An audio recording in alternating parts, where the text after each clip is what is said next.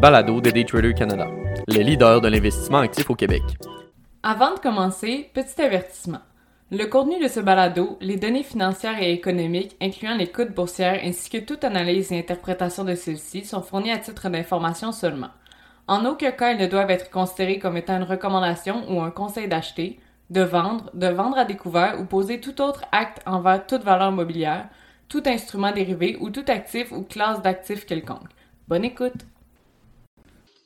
Des pertes à haute altitude par Olivier Gélina, analyste financier et contributeur pour Daytrader Canada. Avec le dévoilement des résultats financiers de mi-année, l'une des industries qui était autrefois florissante devient aujourd'hui un terrain glissant. Les différentes compagnies aériennes peinent à récupérer des impacts de la pandémie et les investisseurs sont au premier rang pour en être témoins.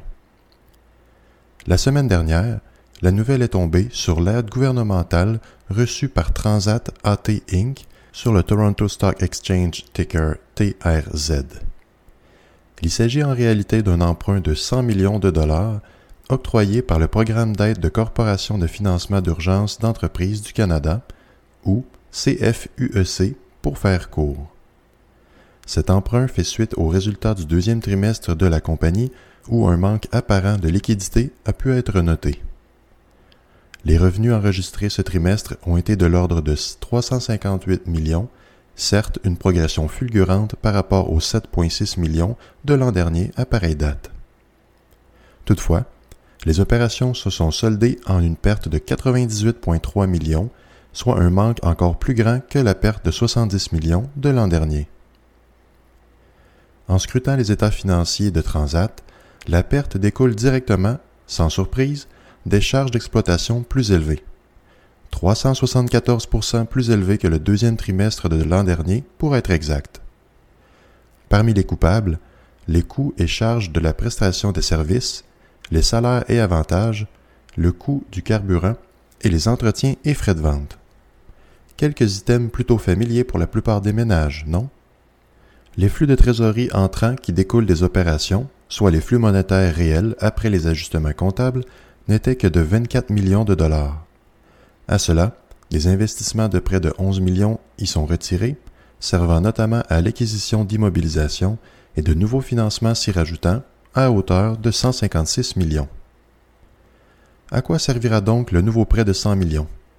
Ce prêt sert principalement de coussin un coussin de liquidité donnant un peu plus de marge de manœuvre aux dirigeants afin de continuer les opérations le temps que l'industrie de transport aérien reprenne du galon. Il s'agissait donc de fortifier les coffres de l'entreprise pour d'éventuels chocs ou encore d'autres trimestres à perte sévère. Transat est la seule compagnie aérienne à avoir eu recours à un deuxième prêt d'urgence à peine 15 mois suivant le 700 millions octroyé en début de pandémie par le gouvernement. À noter que plus de la moitié de ce 700 millions allait directement au remboursement des passagers n'ayant pas pu prendre leur vol en raison de la pandémie. Cette semaine, Air Canada, sur le Toronto Stock Exchange ticker AC, a dévoilé ses propres résultats financiers du premier semestre de 2022. Quelques bonnes nouvelles au programme. Les revenus ont bondi à 3,98 milliards ce trimestre, laissant loin derrière le 837 millions enregistré l'an dernier.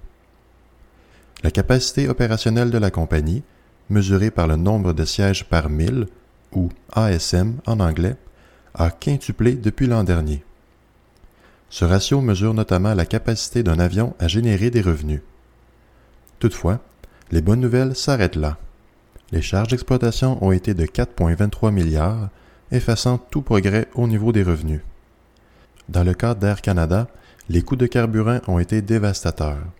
1,45 milliards. À titre indicatif, le poste de carburant comptait pour 3,86 milliards pour l'année 2019 en entier et les revenus s'y rattachant étaient de 19,13 milliards. Le constat est le même chez Air Canada. Il s'agit d'un autre trimestre à perte à hauteur de 386 millions les actionnaires encaissent une perte de 1,60$ par action sur une base diluée. Les lignes aériennes peinent à reprendre le dessus suite à la pandémie. La situation est telle que de nombreuses compagnies aériennes annulent tout simplement des vols ou tracés aériens. Air Canada a d'ailleurs annoncé il y a quelques semaines l'annulation de 9500 vols cet été. Les différents transporteurs aériens à travers le globe sont aux prises avec un manque de personnel criant suite au licenciement et exode de masse des employés avec la première vague de coronavirus. Une grande portion ne sont jamais retournés dans l'industrie, voyant l'instabilité et l'incertitude de leur poste.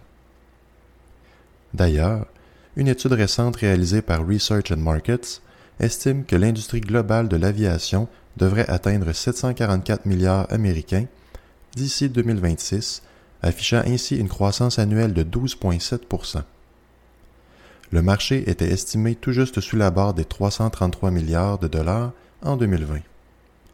Cette estimation prend notamment en compte du volume de passagers qui sera vraisemblablement plus faible qu'auparavant et aura donc un impact direct sur les revenus des compagnies.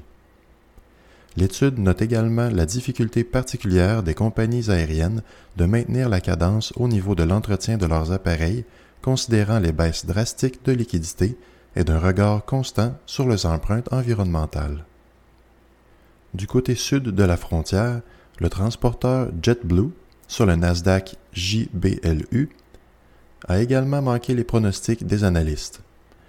Une perte de 188 millions de dollars a été mise au livre pour Q2 et ce, malgré des revenus records de 2,45 milliards. Le coût d'un siège par mille, une variation de l'ASM discutée plus tôt, aurait augmenté de 35% JetBlue ne fait donc pas exception à la règle, mais est cependant sous une pression additionnelle considérant leurs acquisitions de Spirit Airlines sous le New York Stock Exchange ticker SAVE. Une entente de 3,80 milliards en argent a été conclue. Les lignes aériennes pour petit budget auront sans doute la cote auprès des voyageurs dans un futur proche. Les grands joueurs demeurent toutefois prudents dans leurs approches et redoutent toujours les périodes hivernales.